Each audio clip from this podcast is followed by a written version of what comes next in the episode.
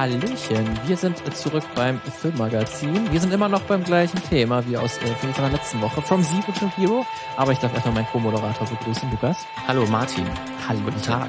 Wir sind zwei freie Journalisten, die sich hier wöchentlich treffen, zusammenfinden in dieser digitalen ähm, Entität. Oh Gott, was geht? Was geht, ey? Hey, das sind schöne Wörter, die du benutzt. Ja, okay. Die, wir, wir erzählen was über Filme. Ja, und wie ich am Anfang schon angedeutet habe, wir haben auch das gleiche Thema wie aus der letzten Woche. From Zero to Hero, Filme, die auf irgendeine Art und Weise eine zweite Chance bekommen haben, die irgendwie schlecht gestartet sind, aber dann einen späten Erfolg dann auch irgendwie genossen haben. Mhm. Aus der letzten Woche hat uns Lukas etwas über einen, ja, einen der besten Filme aller Zeiten, kann man eigentlich sagen. Wird er Zumindest gewertet, ja. Von einigen wird er so gewertet. Niemand äh, kennt ihn. Die Nacht des Jägers und keiner kennt ihn. Den hat wirklich damals keiner gesehen, als er in den 50er Jahren tatsächlich gestartet ist in Schwarz-Weiß, aber der auch heute sich noch wunderbar anschauen lässt, hat mhm. uns Lukas erzählt. Deswegen schaut euch den auf jeden Fall an, ähm, wenn ihr da Interesse dran habt. Aber jetzt soll es erstmal um äh, meinen Film gehen. Den könnt ihr euch auch noch anschauen. Ob ihr das tun solltet, darüber könnt ihr dann am Ende entscheiden, wenn ich euch alles erzählt habe zu diesem Film. Denn er ist ganz schön merkwürdig. Das muss man sagen. Das klingt gut. Ist ziemlich merkwürdig. Also, hier sind sehr viele komische Ideen in diesem Film drinne. Denn schon in den ersten Minuten, äh, da schwebt ein riesiger Steinkopf durch eine weite Wiesenlandschaft. Ähm, wir sehen dann auch ein paar Männer, die äh, auf Pferden reiten und ja frenetisch auf diese Skulptur zureiten. Diese Männer, die haben nicht besonders viel an. Äh, die haben eigentlich nur so einen schwarzen, äh, roten Lendenschurz. Also eine rote Windel, kann man ungefähr sagen, an. Und dann noch so ein Patronengurt äh, um die Brust und dann hohe Stiefel an. Mehr ist es nicht. Äh, die tragen auch alle eine Maske. Diese Maske äh, symbolisiert dann halt auch diesen Steinkopf. Also irgendwas scheint da jemanden anzubeten. Ähm, und wir sehen dann auch einen Text, der ein bisschen erklärt, äh, was hier eigentlich abgeht. Und dieser Text, der erklärt uns, dass wir uns im Jahr 2293 befinden. Und die Welt, die ist in zwei Klassen eingeteilt. Die ewigen und die brutalen. Und die brutalen, die werden eben von jenem Steinkopf namens Sardos regiert. Sardos spricht zu euch, zu seinen Auserwählten. Ihr seid aus der Brutalität erhoben worden, um die Brutalen zu töten, die sich vermehren und Legion sind. Zu diesem Zweck machte euch Zardos, euer Gott, das Geschenk der Waffe. Die Waffe ist gut. Die Waffe ist gut! Der Penis ist schlecht. Der Penis schießt Samen und macht neues Leben, um die Erde mit der Seuche Mensch zu vergiften, so wie sie einmal war. Aber die Waffe schießt tot und reinigt die Erde von dem Abschaum der Brutalen. Geht hin und tötet!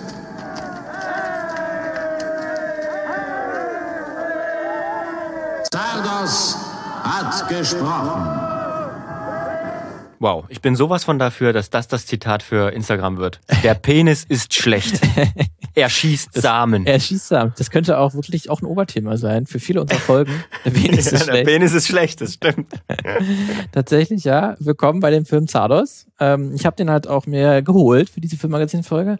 Jetzt hier mir gerade auf Twitch ist eine gelbe Blu-ray. Ist eine gelbe Blu-ray äh, tatsächlich ähm, ist ein Science-Fiction-Film äh, aus dem Jahre 1974. Ähm, und wie ich schon am Anfang erklärt habe, ist es im Prinzip eine Zweiklassengesellschaft, die dort hier gezeigt wird. Es gibt einmal die Ewigen, das ist sozusagen die regierende Klasse, das ist so orientiert so an der westlichen Welt. Ähm, die werden auch sogar, ist ein Matri Matriarchat, also äh, werden von Frauen regiert, mehr oder weniger kann man sagen. Und auch alles, es gibt zwar Männer in dieser Gesellschaft, aber die sind auch alle sehr weiblich dargestellt, ähm, auch im Gegensatz zu den Brutalen, wo halt auch der äh, Hauptdarsteller dazugehört, mehr oder weniger, weil die Brutalen, die sind nochmal so eingeteilt in Kämpfer und Arbeiter. Und die Arbeiter, die müssen die ganze Arbeit erledigen und die Kämpfer der Brutalen, die müssen alles in Check halten und die beten halt auch diesen Gott Zardos an, der schenkt ihnen dafür dann halt auch Waffen, mit denen sie halt dann die, die Arbeiter kontrollieren können. Und äh, das Besondere halt ist, äh, warum die, die Ewigen äh, halt die regierende Klasse ist, weil die haben die Unsterblichkeit erreicht. Ähm, die leben ewig äh, und müssen deswegen auch keinen Sex mehr haben. Die haben die Sexualität komplett abgelegt, deswegen kommt hier auch der, der Penis Spruch. ist schlecht. Deswegen der Penis ist, ist, ist schlecht. Äh, Die haben das auch erkannt, dass der, der Mensch äh, aufgrund seiner Sexualität auch ein schlechtes Wesen ist. Deswegen, ähm, dadurch, dass die die Unsterblichkeit gefunden haben, haben sie das zum Glück auch abgelegt. Deswegen, die brauchen auch keine Re Reproduktion mehr, weil äh, ja Allah ewig lebt. Und wenn mal jemand stirbt, die können zwar sterben, aber die werden sofort nachproduziert. Deswegen ist es auch nicht nötig, ähm, irgendwie Kinder zu zeugen. Äh, und unsere Hauptfigur, die gehört halt zu diesen Brutalen, zu der Kämpfen-Klasse der Brutalen, gespielt von Sean Connery, Was? also einem sehr bekannten Schauspieler. Ähm, der hier wirklich auch äh, einer seiner erfolgreichsten Rollen auch übernimmt, der auch die ganze Zeit in diesen roten Windeln äh, zu sehen ist, die ganze Zeit auch oberkörperfrei, eigentlich die meiste Zeit. Ähm, und der geht dann am Anfang das ist ja jetzt nichts Ungewöhnliches bei Sean Connery. Oberkörperfrei. das stimmt, aber meistens nur kurzzeitig. In den Bond-Filmen zumindest. Äh, aber jetzt hier wirklich eigentlich kann man sagen, 90 Prozent des Films ist er oberkörperfrei. Ähm, und der, die Hauptfigur Z, die geht dann auch gleich mal ins Innere des Steinkopfs, weil die will irgendwie, die ist ein bisschen anders. Äh, weil er, Z hat ein paar Fragen und der ist so ein bisschen mit der herrschenden Ordnung nicht ganz zufrieden. Deswegen klettert er in diesen Steinkopf und entdeckt, dass dort halt äh, dieser Steinkopf von einem Ewigen kontrolliert wird. Da steckt jemand dahinter, der das eigentlich kontrolliert, ein Mensch. Äh, Zed tötet diesen Strippenzieher ähm, und wird dann mit diesem Steinkopf bewegt er sich dann in das Land der Ewigen, kommt quasi in den Himmel, wenn man das so, so nennen möchte, äh, und zettelt von dort aus eine Art Revolution an, kann man sagen. Oder bringt alles ziemlich durcheinander, ähm, was dort passiert, äh, weil er dann diese ganze herrschende Klasse so ein bisschen auseinandertreibt und äh, Fragen stellt und am Ende des Films nichts mehr beim Alten ist. Ähm, so kann man jetzt grob die Handlung äh, zusammenfassen. Dieser ganze Film, der kann, wie es wie man vielleicht schon in der Inhaltsangabe sich äh, lesen kann, sehr ideologisch sehen. Also hier stecken sehr viele Ideen äh, drinne, ähm, wo der Film vielleicht deswegen auch heute noch in gewisser Art und Weise gefeiert wird. Man kann ihn als so gescheiterte Utopie lesen. Ne? Das ist diese Unsterblichkeit, die hier äh, dargestellt wird, die an sich nicht so was Gutes ist. Ähm, weil auch einige dieser, dieser Ewigen, die sind apathisch geworden aufgrund ihrer Unsterblichkeit. Die stehen wirklich noch regungslos in der Gegend herum und machen nichts mehr, weil alles ist egal, weil man lebt ewig. Äh, das Leben hat seinen Sinn verloren. Dieser Film ist auch sehr skeptisch gegenüber Technik, weil Technik kommt auch kaum vor. Deswegen, wenn man den Film wahrscheinlich sieht, würde man auch nicht wissen, dass es ein Science-Fiction-Film ist, weil vieles davon halt auch in einer Art, äh, in der Na Natur spielt, also groß was von Laserwaffen oder irgendwelche verchromten Gebäude kommt nicht vor. Ähm, und wenn Technik, Technik vorkommt, dann wird die eigentlich auch immer nur dazu benutzt, um irgendjemanden zu unterdrücken. Ähm, er ist natürlich auch skeptisch gegenüber Religion, allein durch diesen äh, Steinkopf Mhm. Zardos, der natürlich hier sehr dafür steht, ne, dass das sich die Menschen oder eine Menschenmassen kontrollieren lassen von irgendeiner Entität, ähm, die nicht näher erklärt wird. Ähm, und aber halt hat auch irgendwie halt auch skeptisch gegenüber einer liberalen Gesellschaft, kann man das so nennen. Weil diese ewigen, ähm, die Herrschenden, die sind ja trotzdem keine Diktatur in einer Art und Weise, die sind demokratisch geordnet, die stimmen über alles ab, ähm, was irgendwie deren Belange betrifft oder wenn die irgendjemanden bestrafen wollen, dann wird das alles über eine demokratische Wahl entschieden. Aber die diskutieren eigentlich über fast alles, äh, sind aber trotzdem nicht besonders tolerant dem gegenüber. Also die benutzen das eigentlich auch, um Leute zu bestrafen und haben nicht wirklich eine weltoffene Einstellung. Ähm, und natürlich auch, äh, der Penis ist schlecht, äh, gegenüber auch irgendwie Sexualität wird hier auf eine sehr interessante Art und Weise diskutiert, weil wie gesagt, eigentlich Sex für die Ewigen nicht mehr existiert und auch Schlaf nicht mehr, die müssen auch nicht mehr schlafen, die Ewigen, sondern sie meditieren nur noch, weil Schlafen halt auch so eine komische, komische Handlung ist, äh, wird, wird im Film gesagt. Das versteht man auch nicht, warum Menschen das oder halt die Brutalen, die machen das noch, die schlafen noch, wie komisch ist das? Da ist der Körper auch so hilflos. Ähm, deswegen, man meditiert eigentlich nur noch und das ist eigentlich eine sinnlose Tätigkeit, das Schlafen. Ähm, da kann man, wie gesagt, sehr, sehr viel reinlesen. Ähm, und dieser ganze Film, der äh, beruht eigentlich auch auf äh, einem Kreativen dahinter. Das ist der Regisseur und Drehbuchautor John Borman. Das ist ein Brite. Ähm, der hat diesen ganzen Film finanziert bekommen durch äh, 20th Century Fox. Das war auch nicht so ganz einfach. Dieser John Borman, der hat, bevor er Sardos gemacht hat, auch ein paar sehr erfolgreiche Filme gemacht. Das war Point Blank und äh, beim Sterben ist jeder der Erste. Ähm, die kennt man vielleicht auch, wenn man sich ein bisschen mit älteren Filmen auskennt, so aus den 60er Jahren, Anfang 70er Jahre. Und er wollte eigentlich, nachdem beim Sterben ist jeder der Erste, das war ein sehr erfolgreicher Film, tatsächlich mit Burt Reynolds in der Hauptrolle, ähm, wollte er eigentlich der Herr der Ringe machen. Tatsächlich als Live-Action-Film, als einen großen zusammenhängenden Film. Mhm. Das ist, äh, wie man sich denken kann, wäre das sehr, sehr teuer gewesen. Keine gute Idee. Deswegen auch. war das keine gute Idee. Deswegen ist dieses Projekt auch gescheitert, weil das einfach zu teuer und zu groß wurde. Und nachdem das dann dieses Projekt gescheitert ist, hat dann sich John Borman entschieden, gut, dann mache ich diesen Film Sardos, weil diese Ideen zu diesem Film, die trage ich schon eine ganze Weile mit mir herum, erzählt er auch in späteren Interviews. Ähm, deswegen wollte er das jetzt umsetzen, ähm, weil dann doch diese Herr der Ringe-Verfilmung nicht zustande gekommen ist. Ähm, deswegen für ihn war so auch ein Ausgangspunkt, warum er das machen wollte, war, dass er festgestellt hat, dass die Schere zwischen Arm und Reich immer größer wird ähm, und dass irgendwann ähm, hat er sich so vorgestellt, wenn jetzt die Reichen immer reicher werden und auch immer technologisch sich weiter ausbauen, dann hat er sich gedacht, dann in der Zukunft irgendwann, dass ultimative Ziel kann ja dann eigentlich nur noch sein, dass man den Tod selbst überwindet.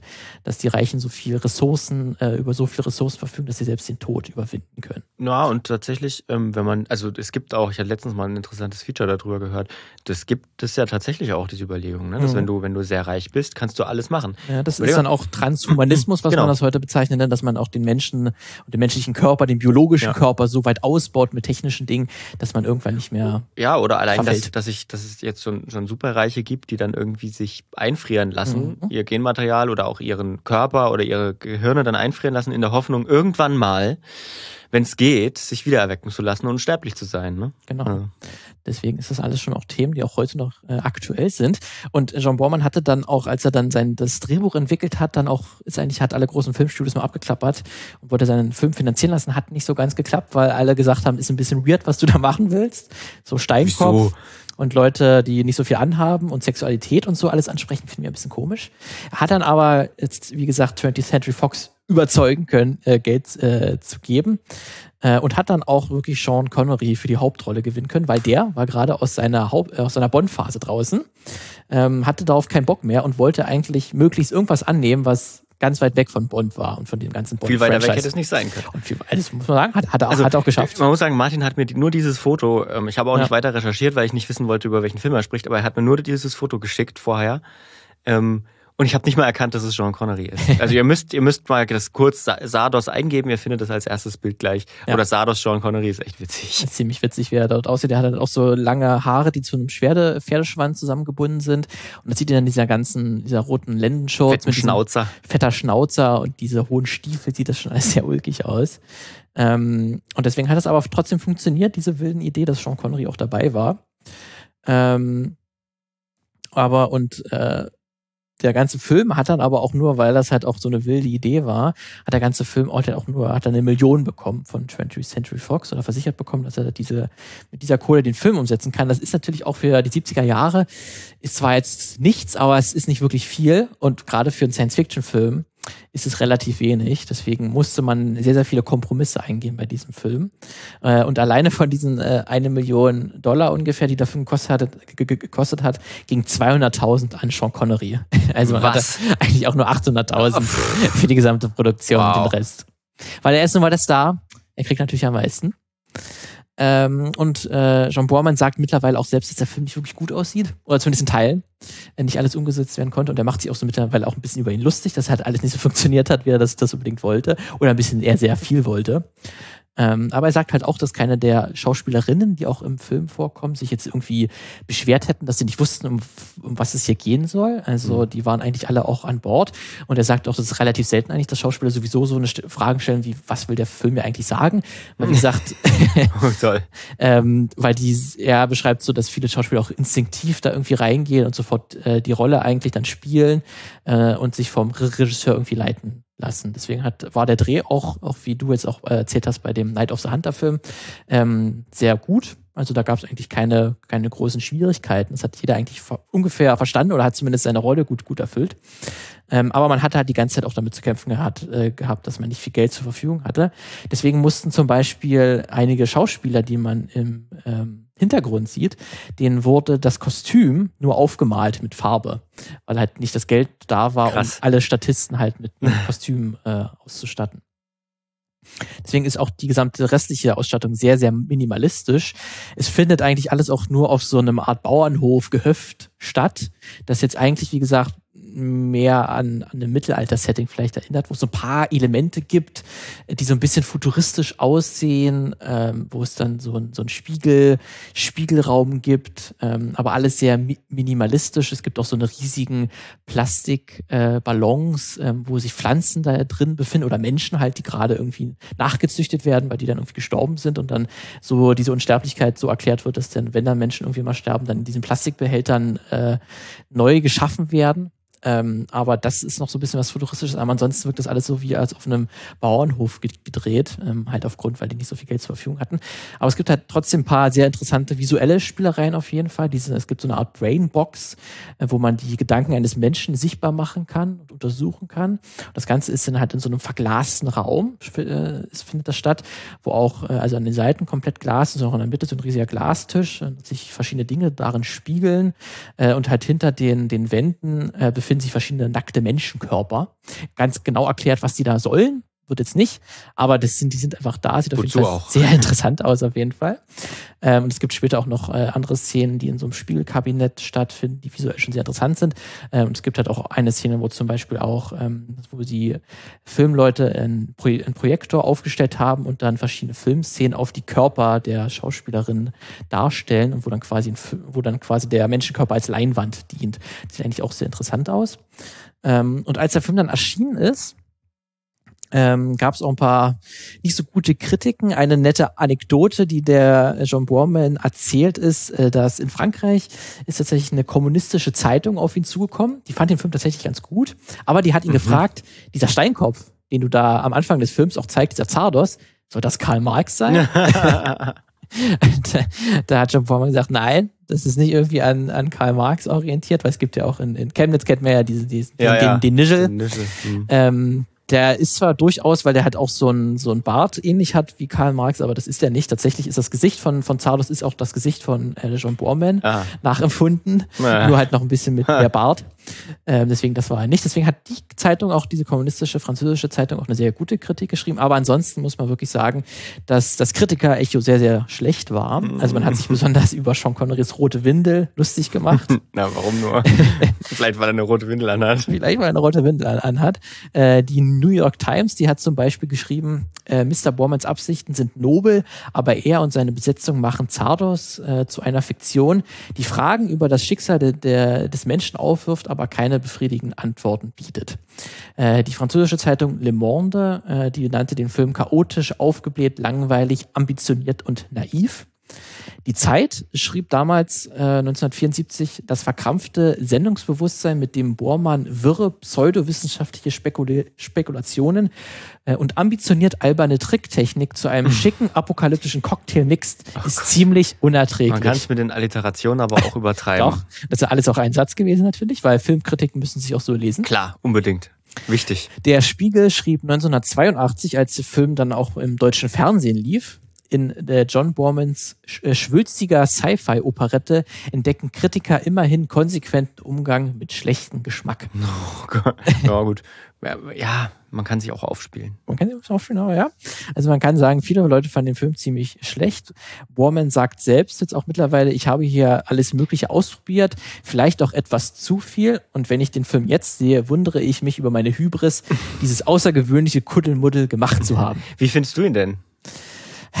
schwierig. Also das, ähm, ich komme dann später auch noch mal darauf zu, dass es trotzdem natürlich viele tolle Ideen irgendwie drin sind, die man heute mit dem Remake, glaube ich, noch mal echt cool umsetzen könnte. Ähm, und auf jeden Fall langweilig war der Film nicht, weil das ist immer, äh, wenn man sich auch so eine, also man kann ihn durchaus auch als Trash-Film bezeichnen, Hm. ähm, dadurch, dass er halt so. so billig auf jeden Fall ist und die Ausstattung, man irgendwie sieht, das ist alles nicht echt und alles Film und irgendwie äh, haben sich Leute dann irgendwie ein Handtuch auf den Kopf gesetzt und das soll dann irgendwie ein Turban darstellen und all so ein Zeug und wenn Leute mit so einer, äh, das, ja hat einer Charakter hat so eine schwebende Kugel, die er so irgendwie per Gedanken kontrolliert, aber man sieht, dass diese äh, schwebende Kugel irgendwie durch so ein ne äh, Seil halt äh, kontrolliert wird, was man nicht im Bild sieht. Aber das ist sehr offensichtlich, wie die diesen, diesen Trick gemacht haben. Ähm, deswegen, also er war manchmal halt schon ein bisschen too much und auch manchmal sehr unausgeglichen, weil dann irgendwie sich halt nicht jede Szene die nächste begründet hat. So ein bisschen halt, also Kuddelmuddel, wie es ähm, John Borman selbst bezeichnet hat, würde ich, würde ich ihm auch zustimmen. Mhm. Ähm, deswegen, ich habe ihn schon, ich sag mal, die Hälfte der, der 106 Minuten, also er ist, ist nicht so mega lang, mhm.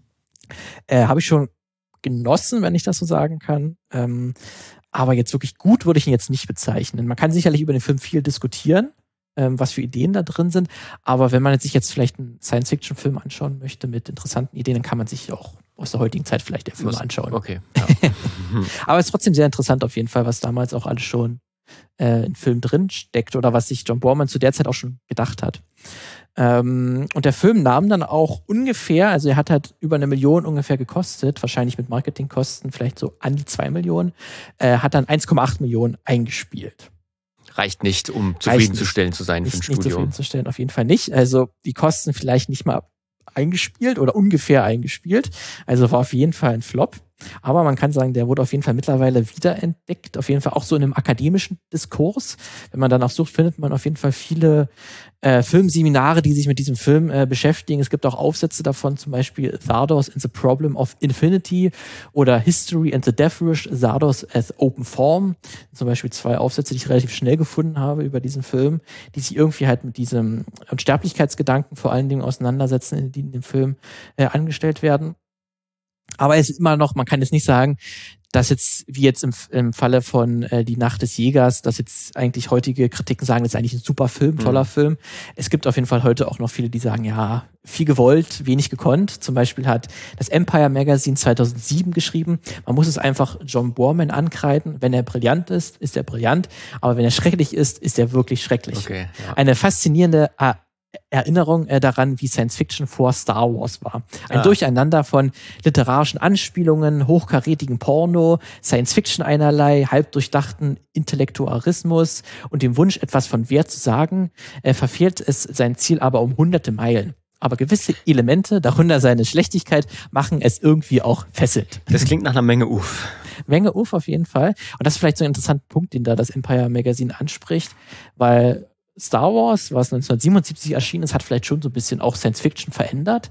Ähm, dass Science Fiction halt auch so eine krasse Massen, Massen ansprechen kann. Weil äh, davor gab es halt auch viele experimentelle Science Fiction Filme und Science Fiction kann man ja sehr gut dazu nutzen, um irgendwie ideologische Fragen zu stellen oder philosophische Fragen äh, zu stellen. Also 2001 gibt es gibt auch solche Filme wie Logan's Run, Solaris von Tarkovsky, Westworld, Clockwork Orange äh, auch von Kubrick, ähm, Der Mann, der vom Himmel fiel mit mit David Bowie in der in der Hauptrolle. Oder auch so eine Filme wie Rollerball, äh, wo ähm, eigentlich das auch ein Sportfilm ist, aber der in der Zukunft spielt, aber unter auch sehr interessante ähm, ähm, Dinge anspricht, die alle vor Star Wars erschienen sind, diese Filme, die ich gerade genannt habe, und die halt sich nicht wirklich an den Massenmarkt orientiert haben. Aber es war auch schon immer, also es war auch schon immer, ähm, Science Fiction hat auch immer schon die, wie soll ich sagen, ähm, die, den, den Anspruch, nee, nicht Anspruch, wie kann man es nennen? So, so, einen, so einen grotesken Teil äh, ja. ähm, mit erfüllt, ne? Also weiß nicht, wenn du da an, an, an, an Flash Gordon denkst ja, und so weiter, genau. so, so Kram. Genau. Immer die auch so ein bisschen auch durchaus den Hang zum Trash haben ja, oder genau. so, ne? Ja. Weil man halt vielleicht auch aufgrund äh, von Budgetgründen die wenigsten Filme wirklich über das Geld verfügten, halt die Sets so zu bauen, dass sie wirklich so aussehen, als könnten ja. in der Zukunft stattfinden, weil es ist ziemlich hart, das, äh, das, das zu stimmt, machen. Ja. Ähm, aber man kann auf jeden Fall sagen, dass Zardos mittlerweile als Kultfilm durchaus gilt. Also das Wort Kultfilm passt vielleicht hier wirklich am besten. Ähm, weil das wirklich ein Film ist, den damals keiner gesehen hat. Und wenn es Fans von diesem Film gibt, dann sind die auch sehr frenetisch und der ist schon auf jeden Fall besonders. Ähm, der ist halt nicht gut so im klassischen Sinne, aber ist halt so vollgestopft mit inhaltlichen, interessanten Ideen und halt auch visuellen Spielereien äh, durch, durchaus, ähm, dass er durchaus interessant ist. Und für einige Kritiker zählt er durchaus als, als der beste Film, den John Borman jemals gemacht hat. Okay. Ähm, Wolfgang M. Schmidt zum Beispiel auch, den äh, Filmkritiker, den wir auch schon ein paar Mal hatten, der nennt ihn auch ein Ideolo äh, Ideolog ideologkritischer Geniestreich. Ähm, also wirklich auch ein sehr guter Film, der auch sagt, es ist ein trashiger Film, aber der sehr viele, der heute noch sehr, sehr relevant ist, der sehr viele Dinge auch kritisiert, die heute eigentlich Standard sind oder unsere heute, heutige Ideologie äh, sehr gut offenlegt. Ähm, das Magazin Reader, Reader's Digest, ähm, die haben auch geschrieben aus einer kürzlichen Kritik, äh, während Zardos alles andere als kohärent ist, gibt es hier viel zu respektieren, zu bewundern oder sogar zu lieben. Es mag letztendlich ein Misserfolg sein, aber ein wirklich sehr, sehr interessanter. Ähm, das ist dann wahrscheinlich das, was, äh, was am Ende hängen bleibt. Mhm. Es ist auch ein Film, der wurde auch mittlerweile sehr häufig parodiert in irgendeiner Art und Weise. Also die Simpsons haben den auch schon parodiert. Ja, gut, die Simpsons haben, aber die Parod alles. haben halt alles parodiert. Äh, Community, äh, die, äh, die, dieser Serie, Art Sitcom-Serie, die hat ihn auch schon parodiert. Da hat ein Charakter auch mal dieses, den Anzug von Sean Connery im Film an ähm, oder aus dem Film an und auch Rick und Morty. Ähm, also wer sich an diese äh, sehr bekannte Episode äh, erinnert, in dem riesige Steinköpfe die Erde heimsuchen und einfach nur sagen, show me what you got, show me what you oh got. und dann Rick und Morty diesen äh, Get Thrifty Song ähm, dann singen. Das ist wirklich auch eine Anspielung auf äh, Sardos. Äh, das haben sich damals die Macherin, die Macher hinter der Rick und Morty Serie haben damals den so gehuldigt mit dieser Episode, dem, dem Film. Und auch der international äh, bekannte deutsche Künstler und Performer Jonathan Mese ist beispielsweise auch ein sehr großer Fan äh, dieses Films und er hat schon in mehreren Ausstellungen irgendwie diesem Film auch gehuldigt und den irgendwie auch dargestellt und irgendwie seine Liebe ausgedrückt. Ähm, und 2018 ist er tatsächlich auch nochmal restauriert worden und auf Blu-ray erschienen. Da habe ich mir den halt auch angesehen. Deswegen ist vielleicht auch nochmal so ein Zeichen, dass irgendwie 20th Century Fox gesagt mhm. hat, okay, wir stecken da, da noch mal ein bisschen, ja. bisschen Arbeit drin rein und die haben dazu auch noch mal verschiedene Leute interviewt, die an dem Film auch beteiligt waren. Und deswegen muss er das irgendwie halt auch noch eine gewisse Anziehungskraft irgendwie dann haben, dass sich so ein Filmstudio sagt, wir investieren da noch mal ein paar Tausender, äh, hat das sicherlich gekostet, den noch mal auf Blu-ray zu veröffentlichen. Äh, und John Borman sagt dort, er war selber sehr perplex davon, dass das jetzt noch mal auf Blu-ray erschienen ist, hätte er nicht damit gerechnet. Er hat zwar immer wieder bei Filmfestivals ähm, oder bei irgendwelchen Filmtalks oder so wurde der Film immer wieder erwähnt äh, und da kam, kam auch, ist auch immer wieder auf frenetische oder fanatische Fans gestoßen, die den Film sehr mochten und die auch immer Fragen dazu gestellt haben oder ob sie denn nicht auch mal in Sardos 2 oder so machen wollen, weil das Ende ist auch so ein bisschen offen gehalten. Da könnte man vielleicht auch einen Nachfolger machen. Ähm, also da gab es schon noch eine, eine kleine, kleine frenetische Community dahinter. Äh, und John Borman selbst erklärt sich auch so noch die Relevanz des Films damit, dass er diese Zukunftsvision, die er sich damals ausgedacht hat, heute noch irgendwie eine Bedeutung hat und auch er mit vielen Vermutungen ja auch irgendwie richtig gelegen hat. Also wir haben ja auch schon angesprochen, dieses Transhumanismus-Ding, ähm, das ist durchaus durchaus zutreffend, dass es das heute auch noch gibt und auch so vielleicht die Themen, wie man Sexualität diskutieren kann, dass es vielleicht auch für einige ähm, auch so ist, dass Sexualität an sich einfach auch das Schlimme ist oder so, oder dass man das, wenn man das so weiterdenkt, ähm, oder halt auch wie Technik funktionieren kann, dass es halt nicht die Zukunft vielleicht nicht so aussieht, dass wir alle in, in äh, Flugtaxis herumfliegen, sondern dass vielleicht auch wir irgendwie zurückkehren äh, mhm. in irgendeine so Art Ursprungs Planete Affenmäßig. Planete Affenmäßig, ne, irgendwie so eine Art Naturzustand wiederhergestellt wird, wo dann Technik eigentlich nur dazu benutzt wird, irgendwie um äh, uns zu unterdrücken. Oder es ist ja auch in dem Fall so, die ewigen, die wollen auch, die, also einige von denen, die wollen auch ehrlich gesagt wieder sterben. Die finden die Unsterblichkeit halt ganz schlecht. Die wissen aber halt nicht, wie man diese Unsterblichkeit rückgängig machen kann, weil sie das Wissen verloren haben. Ähm, darum, wie ja. halt überhaupt die, die Menschen äh, zu einem Zeitpunkt die Unsterblichkeit entdeckt haben. Mhm. Und das vielleicht auch sowas, dass irgendwann wir äh, nicht mehr Herr sind über unsere Technik oder über unsere Erfindungen. Und deswegen könnte man vielleicht auch sagen, ob Sardos eine Art Kunstfilm ist ähm, so ein bisschen so ein verquerer Film, weil es gibt zum Beispiel der Autor Paul Young, der hat auch mal ein Buch darüber geschrieben, über Art Cinema, also über Filme, die halt sehr äh, so ein bisschen wie eine Kunstausstellung sind. Äh, der sagt zu diesem Begriff Kunstfilm, ähm, ein Film, der sich durch bestimmte ästhetische, ideologische und oft auch politische Mittel von der kommerziell produzierten Massenware abhebt. Unabhängig davon, ob er sich als experimenteller oder avantgardistischer Film oder als Künstlerfilm kategorisieren lässt. Hm. Ähm, deswegen trifft vielleicht diese Definition so ein bisschen auf ihn, auf Sardos auch zu. Äh, man kann auch sagen, es gibt diese ich habe zwar jetzt ja auch äh, gesagt, dass solche Filme vielleicht nach Star Wars nicht mehr so häufig gemacht wurden, aber man kann auch durchaus sagen, dass Science-Fiction-Filme, auch aktuelle Science-Fiction-Filme, durchaus ja noch sehr politisch sind. Also wenn wir da an Filme denken wie Ex Machina, Arrival, den neuen Blade Runner, also 2049, Primer, Vergiss mein nicht, Children of Men, Interstellar, District 9, Moon, Her oder auch Snowpiercer, ähm, sind das ja auch alles Filme, die sich irgendwie halt auch trotzdem an eine Massen an die, an die Masse ja auch richten, viele davon, und die ja auch sehr viel Geld in, im Rücken haben, um Filme zu inszenieren, aber dass äh, diese trashigen Science-Fiction-Filme eigentlich heute nicht mehr so wirklich ähm, da Mhm. sind, kann man sagen. Das ist eigentlich so ein Relikt der Vergangenheit, glaube ich, dass Filme sich auch so voller Ideen vollgestopft sind und die sagen, obwohl wir nicht so viel Geld haben, machen wir es einfach. Ähm, Nee, ich ich glaube, die gibt's, aber die gibt's nicht mehr auf der ganz großen Leinwand, ne? Ja. So, und das ist halt, Sardos gab es halt mal für kurze Zeit auf der großen Leinwand. Ja, genau. Also ich glaube, vieles, vieles von diesen, von diesem Verspielten, das findet heute auf, auf YouTube statt. So. Ja, oder halt auf TikTok. Oder auf. Tik oder auf TikTok, ja. Gott weiß. Äh, deswegen ist das vielleicht auch, ähm, ist auch die Frage, ob man solche Filme überhaupt noch auf der großen Leinwand braucht, in dem Sinne. Also, oder ob das nicht, auch diese, äh, die kommen natürlich solche Filme, jetzt von äh, einem Schlager eines Ex-Machina, die halt viel zu sagen haben über Technik, aber halt dafür auch wirklich toll aussehen ähm, und sie auch wirklich wissen, was sie erreichen wollen und halt auch so konzentriert sind auf ihre Idee. Ob das jetzt im Vergleich zu Zardos, der halt wirklich so vollgestopft ist äh, mit Ideen, die manchmal funktionieren, die manchmal nicht so gut funktionieren, ähm, ob es die eigentlich heute mehr bräuchte. Ist jetzt mal so eine Mhm. Frage, die ich mal so in den Raum stellen würde.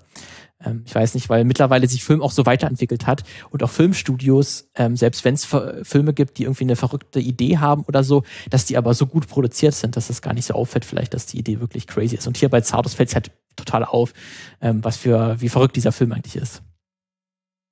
Hm. Ich weiß, nicht, Lukas, ich weiß nicht, würdest du dir diesen Film anschauen?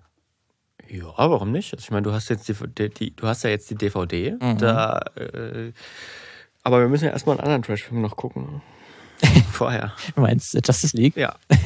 Das ist ja auch eine andere Form von Trash, ne? Das ist ja Ja. High-Class-Trash. Ja, ja. Auch nicht als Trash gemeint. Auch nicht als Trash gemeint. Ist ja als Sardos im Prinzip ja auch nicht. Hm. Ähm, aber hier haben wir es zum Beispiel auch äh, in ein Zitat auch auf dem, auf dem Filmcover äh, von Movie Maze ist auch, man kann sich der eigenartigen Faszination dieses Films auch heute nicht entziehen. Hm. Ähm, also ist das dann halt auch, äh, im Falle von Justice League ist es ja dann eher was, was einfach interessant zu sehen ist, dass so viel Geld in einen Film steckt, der eigentlich nicht so viel zu sagen hat. Ja. Und hier ist es halt ein Film, in dem so wenig Geld drin steckt, der aber viel zu sagen hat. Wahrscheinlich spielt auch Sean Connerys Brusthaar noch eine zentrale Rolle. Muss man auch sagen. Sieht auch sehr glori glorreich aus, wirklich, Sean Connery. Also wer Sean Connery-Fan ist und den Film noch nicht gesehen hat, der Der bekommt hier sehr das auf jeden viel, Fall machen. sehr viel Sean Connery. Er entdeckt dann wahrscheinlich eine ganz andere Seite von Sean Connery. Ja. Deswegen ist es auf jeden Fall, ich glaube, solche Filme kommen noch sehr, sehr selten raus ähm, heutzutage. Ähm, deswegen ist es schon auch mal sehr interessant, sich sowas anzuschauen. Aber ich würde auf jeden Fall sagen, ähm, der ist jetzt nicht so, so äh, schaubar, wie man sich jetzt nur moderne Filme kennt oder so. Man Ja. muss schon ein bisschen den Hang zum Trash haben. Ja. Und man könnte den, wir haben den auch äh, vor der Aufnahme, haben wir auch kurz äh, drüber gesprochen, der könnte auch gut für Schläferz funktionieren, für die schlechtesten Filme aller Zeiten, Ja. glaube ich. Auch wenn er nicht so in dem Sinne schlecht ist, aber der ist halt dann so obskur und nicht alles funktioniert, dass man da durchaus auch hätte diskutieren können und ihn auch sich schön drüber lustig machen können, aber trotzdem halt auch vielleicht kritisch diskutieren. Hm. Hm. Ja. Spannend. Ein cooler Film, wahrscheinlich. Also ja, auf, interessant auf ich jeden werde Fall. ihn gucken. Ja. Dann äh, haben wir auf jeden Fall euch wieder ein paar einen Filmtipp gegeben. Ja. Ein Film, der irgendwie in einer Art und Weise wiederentdeckt wurde. Das waren jetzt zwei Ähm. versöhnliche Folgen, äh, nachdem wir ja vorher so eine kleine Strecke von Haderkost hatten. Hm. Ich würde sagen, wir können aber beim nächsten Mal wieder mit Haderkost weitermachen. Ich habe tatsächlich auch schon ein Thema, Ah, was denn? also ein Oberthema, wir könnten wieder schlechte Auswirkungen nehmen. Also Filme, die irgendwie auf die Realität eingewirkt haben. Negativ. Und dann negativ, aber in meinem Fall ist es gar nicht, also es ist schon negativ, aber so ein bisschen ist lächerlich, dass es negativ ist. Aber da, da muss ich, glaube ich, also da ist, glaube ich, ein bisschen mehr Recherche dahinter. Da muss ich mal gucken, ob ich das schon diese Folge machen kann oder die nächste Folge dann machen kann. Aber das wäre jetzt, wäre jetzt mein Vorschlag, Lukas. Ja, Müssen wir mal gucken. wir gucken mal, ob wir das Wir dann, äh, dann in zwei Folgen aber so als in kleiner Ausblick habe ich eine sehr interessante, ist sogar auch ein Film aus den 50er Jahren. Also doch, also Doch mal, was Altes Machst du doch was Altes. Das ist dir doch nicht zu schade dafür. Für da, da war die Geschichte so interessant, dass ich gesagt habe, na gut, okay, okay. das ist so alt, da äh, beschäftige ich mich mehr trotzdem mit. Ja, also wir beschäftigen uns dann äh, für die nächsten beiden Wochen oder für die nächste Woche dann auch wieder mit Filmen. Und ihr abonniert bitte uns überall, wo es geht. Schreibt eure Meinung, schreibt Vorschläge ganz tüchtig. Mail at filmmagazin.audio, auf filmmagazin.audio natürlich abonnieren, Spotify, sonst wo, Apple Podcasts und wie sie alle heißen und ansonsten Instagram, Facebook. Bei hier TikTok sind wir noch nicht. Noch nicht. Versuchen wir zu vermeiden. Aber ja. Also sobald wir unseren roten Lendenschutz haben, sind wir vielleicht auch Ja, auf, auf TikTok. ja, das wäre doch mal was. Also ist ja auf jeden Fall was. Nur auf TikTok versteht, nur im roten versteht- Lendenschutz. Versteht halt keiner die Anspielung, Nee, aber, aber das ist wir auch sind im roten Lendenschutz. Ist auch okay. Na dann, äh, wir sagen Tschüss. Bis zum nächsten Mal. Bis nächste Woche. Macht's gut. Ciao, ciao.